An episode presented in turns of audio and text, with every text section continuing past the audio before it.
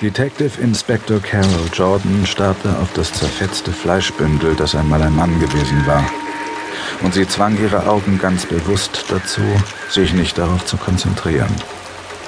Sie wünschte, sie hätte das vertrocknete Käsesandwich aus der Kantine nicht gegessen. Es wurde irgendwie akzeptiert, dass junge männliche Polizisten sich übergaben, wenn sie mit den Opfern von Gewaltverbrechen konfrontiert wurden. Man brachte ihnen sogar Mitgefühl entgegen. Frauen hingegen verloren im Moment einer Schwäche jeglichen mühsam erworbenen Respekt. Absperrung um den Tatort steht, nein. Dankbar für die Möglichkeit, ihren Blick abwenden zu können, schaute sie ihren Sergeant an, der hoch neben ihr aufragte. Don Merrick war gut 20 Zentimeter größer als seine Chefin. Der Pathologe ist auf dem Weg hierher. Was halten Sie von der Sache? Haben wir es mit Nummer 4 zu tun?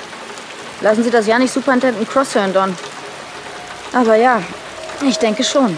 Sie waren im Stadtteil Temple Fields, im Hinterhof eines Pubs namens Queen of Hearts, der seine Kundschaft vornehmlich in der homosexuellen Szene hatte und im Obergeschoss dreimal in der Woche eine Bar für Lesbierinnen betrieb. Was ist mit dem Tor zum Hinterhof? Stemmeisen.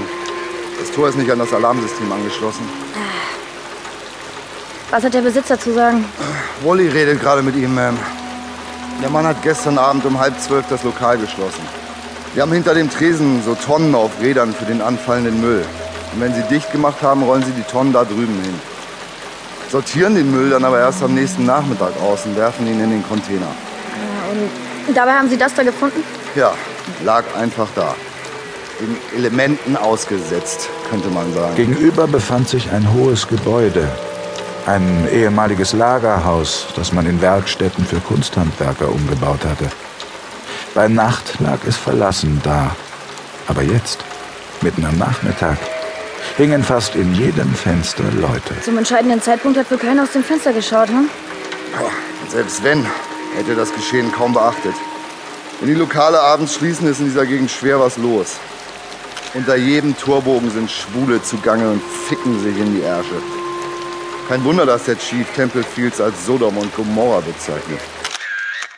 Sodom und Gomorra. Das Lied der Sirenen. Hörspiel nach dem Roman von Val McDermott. Musik Jan-Peter Pflug. Hörspielbearbeitung und Regie Sven Stricker. Ich brauche Ihnen nicht äh, vorzutragen, was Sie längst wissen.